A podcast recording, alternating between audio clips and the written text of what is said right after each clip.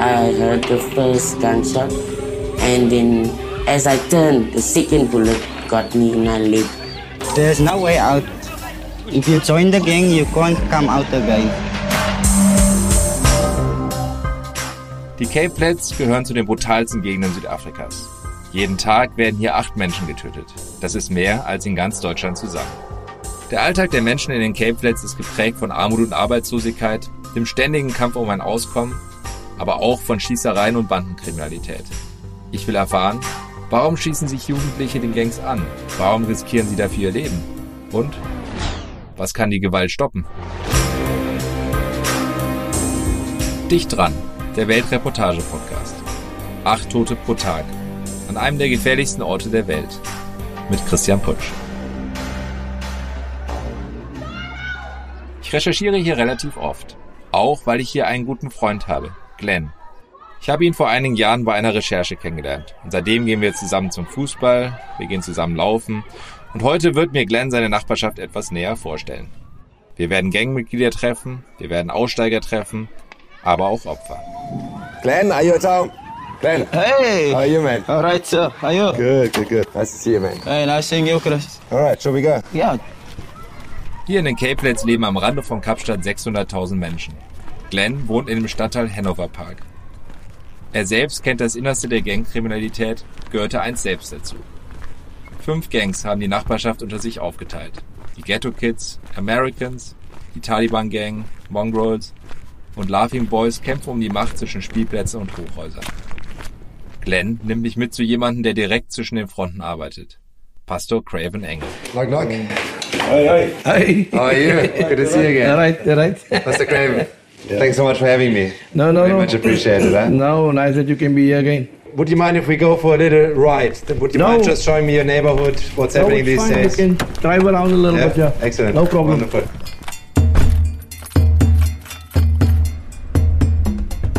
Pastor Craven leitet die Bürgerorganisation Ceasefire und versucht bei Konflikten zwischen den Banden zu schlichten. Hilft Gangmitglieder beim Ausstieg, vermittelt Jobs. Wir fahren zusammen im Auto durch Hanover Park.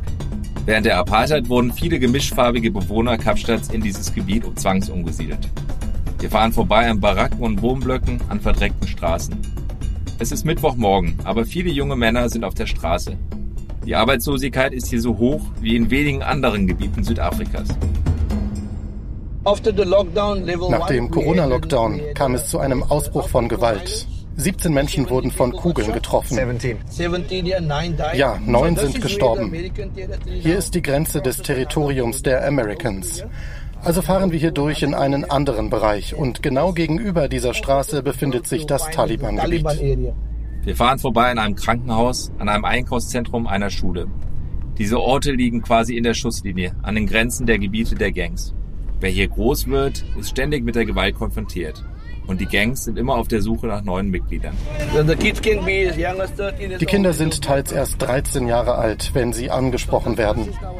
Das hier ist ein weiterer Hauptsitz der Laughing Boys. Ich werde hier jetzt wenden, damit sie wissen, dass ich nicht an ihnen vorbeigefahren bin. Auf der 30-minütigen Fahrt fühlt es sich an, als würde der Pastor die Fronten eines Kriegsgebietes beschreiben. Es gibt hier kaum eine Straße, in der in den vergangenen Jahren keine Schüsse gefallen sind.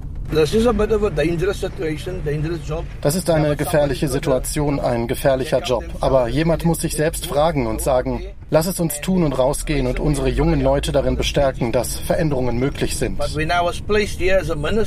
Aber als ich hier als Pfarrer in diesem speziellen Bereich eingesetzt wurde, wurde es für mich schwierig, nur eine normale Kirche zu leiten.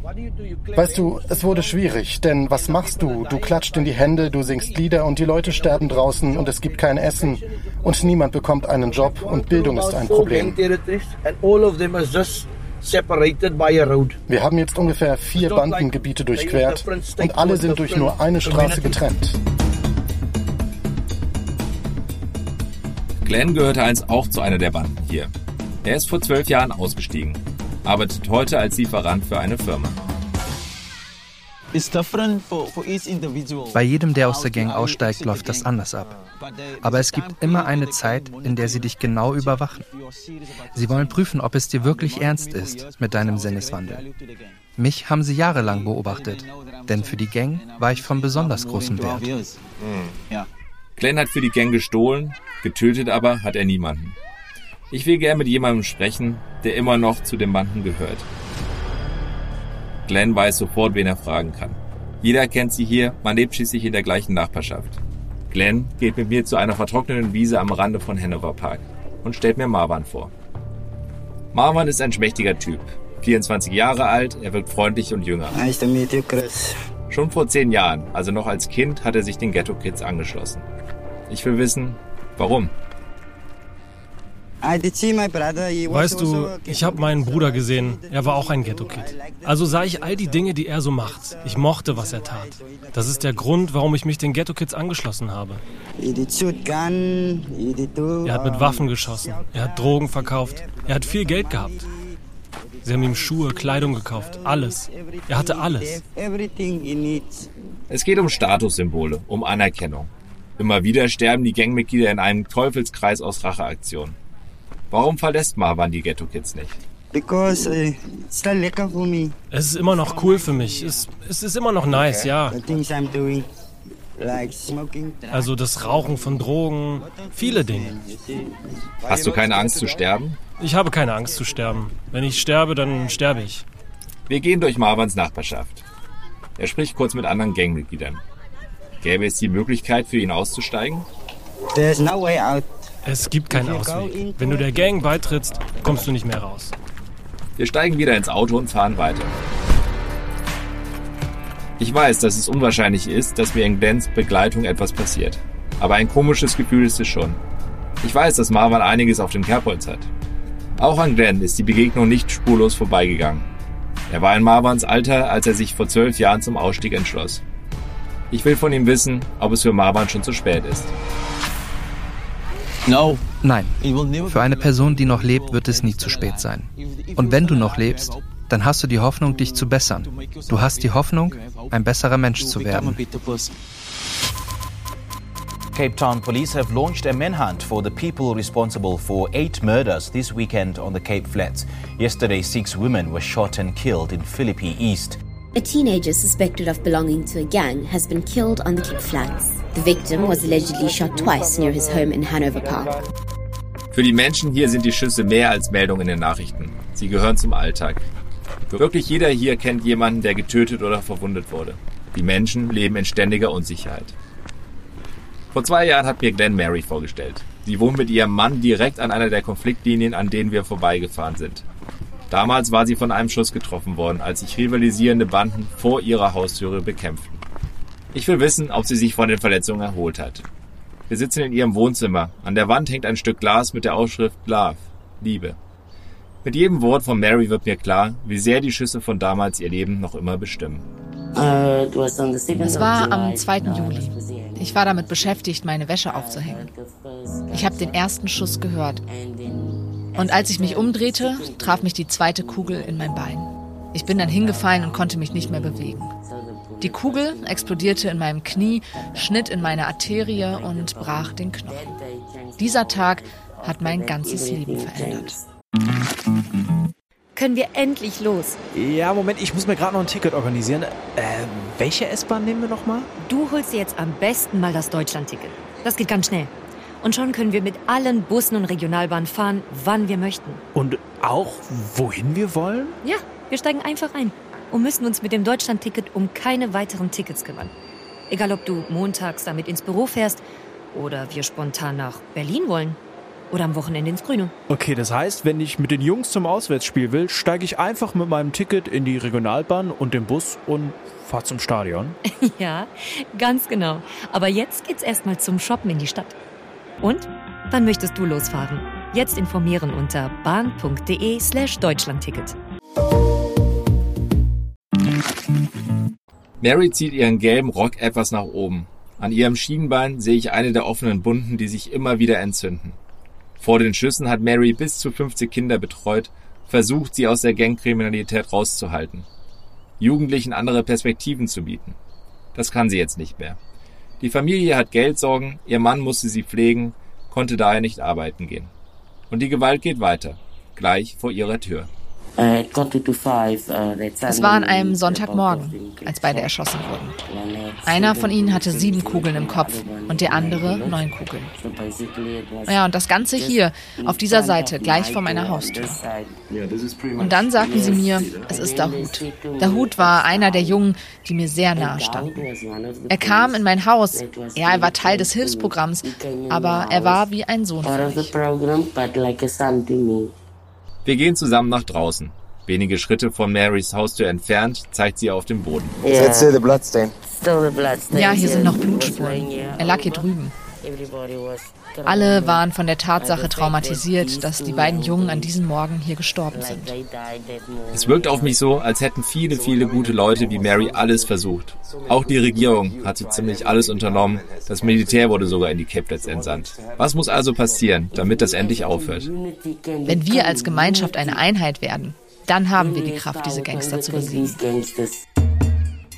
Gangster besiegen, das höre ich hier immer wieder. Aber wie kann das gehen? Um mir das zu erklären, fährt Glenn mit mir raus aus den Cape Flats. Okay, Glenn, uh, excuse me, we obviously have left uh, the Cape Flats now. Uh, where are you taking me?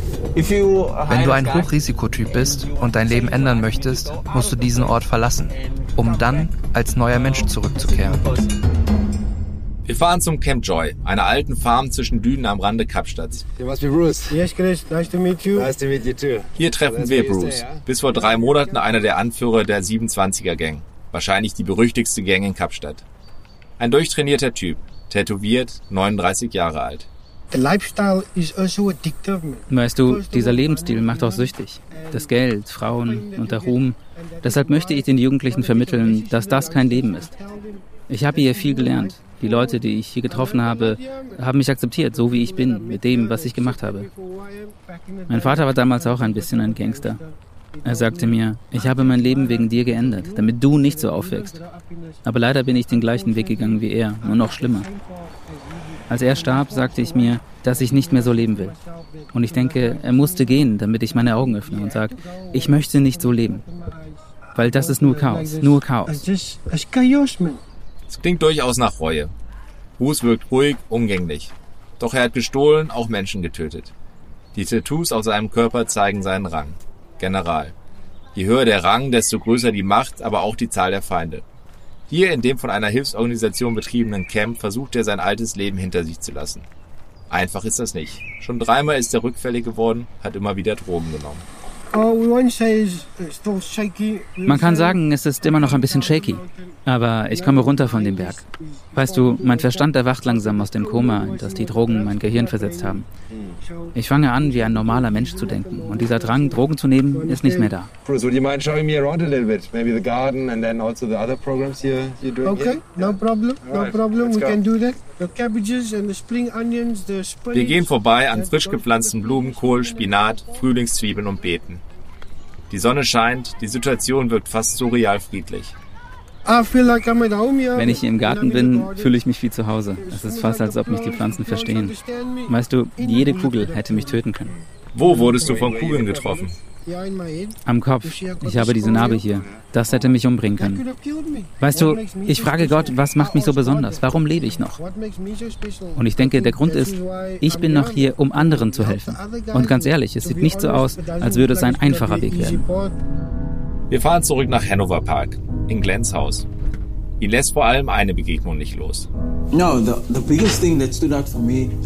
Mir ist besonders die Begegnung mit Tante Mary im Kopf geblieben. Dieser Welleneffekt. Eine Schießerei hat Auswirkungen auf so viele Leben, besonders auf die Kinder. Glenn, thanks so much. Yeah. Good to see you again. Huh? Take care.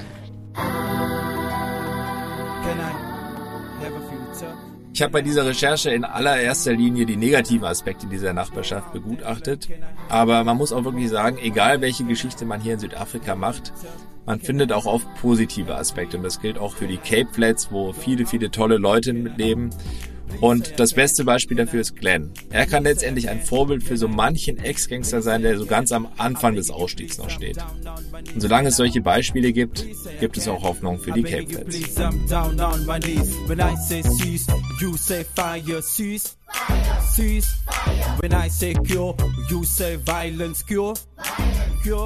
Dicht dran ist ein Podcast von Welt.